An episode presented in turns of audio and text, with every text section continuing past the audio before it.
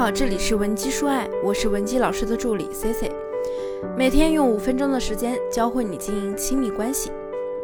在分手这个问题上，男人和女人的感性完全不同。男人的理性思维致使他们往往是做了之后才会注意到自己的感受，所以他们提分手更多的是因为他想要逃避你们之间那些难以解决的矛盾。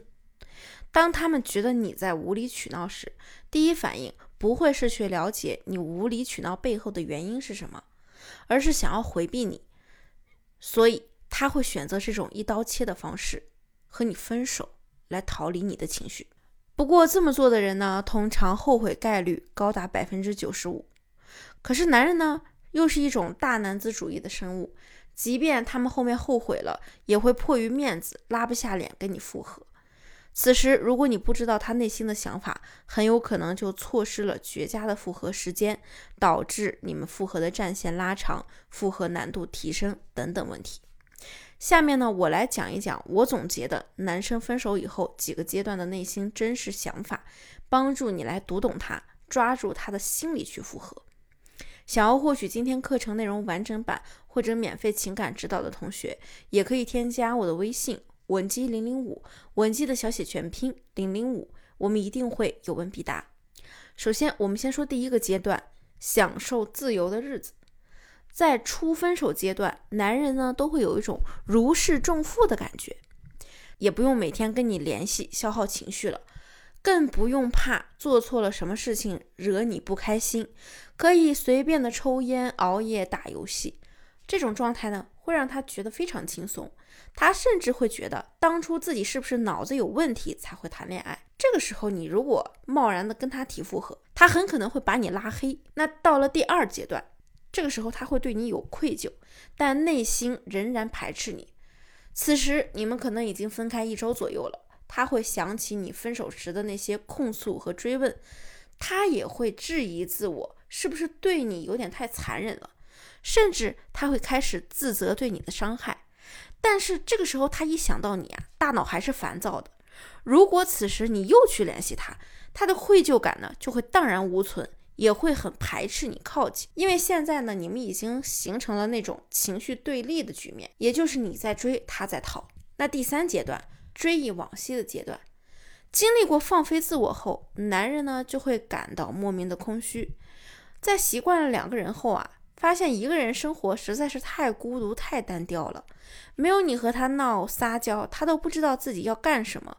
于是呢，他会不自觉地回忆起你的好，出现情感回流，记忆呢也会为你蒙上一层滤镜。人都是有需求的，我们需要爱与被爱，这让我们有一种归属感，感到心安。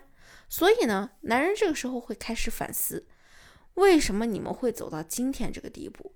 这个时候呢，他们的心里啊是感性和理性的较量。那第四个阶段，要么找新欢，要么去窥视你的生活。男孩子啊，从小就被教育要自立自强，这导致他们的自尊感是极强的。所以，就算他很想你，他也会克制自己去找你。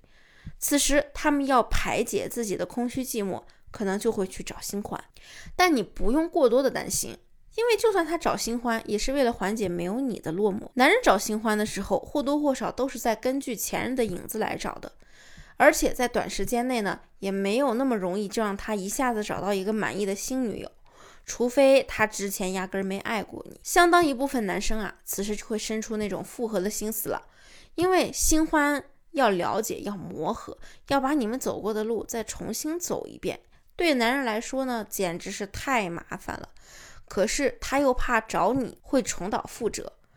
如果你在他前面三个阶段都没有做出过过激的行为，让你们的关系恶化，那他就会把视线再次放到你身上。在观察的过程中呢，他可能会看你的朋友圈，看你的动态，也可能会主动给你发消息。但是啊，这些都是他在试探你。接下来呢，咱们说说详细的复合策略。那第一步呢，就是复盘问题，学会归因。男人分手以后，前面两个阶段都不适合我们去复合。你的出现只会让他暴走，觉得你难缠，怎么都甩不掉。重点是他对你的防备会急剧上升，也意味着对你的好感度下滑。你们复合的期限呀就会被无限延期。我们该做的呢，就是在你们刚分手的那段时间，尽可能冷静地剖析你们的感情问题。如果你们聊天记录还在，你就去翻翻你们吵架那天的聊天记录，看一下你们真正吵架的原因是什么，以及你们的解决方式，或者想一想你记忆深刻的一些事情，把你们的矛盾和你的感受记下来，这样呢就能够更加直观地感受到你们的感情状态。在复盘完你们的感情后，你可能会产生两种心态，要么是指责，要么是自责。这两种心态呈现在心理学上就是两种归因模式：内归因和外归因。内归因的人会把事情失败归结为是自己的原因，外归因的人则倾向于把失败归结于他人或者是外部因素。其实内归因的人啊，能够自我反思，有利于成长和进步。但是我们分手以后呢，也不必过度的自责。这也不利于复合工作，因为自责呢就会让你产生补偿心理，极其容易发展成感情里的低位，甚至最后沦为他的备胎。那第二，控制需求加心态放平，想要复合的效果好，咱们心态一定要稳。这里说的心态是控制你的情绪需求和复合需求。如果你复合的心思太明显，男人就会不断的告诫自己你在感情里的问题，从而回避你。那么。如何控制你的复合需求呢？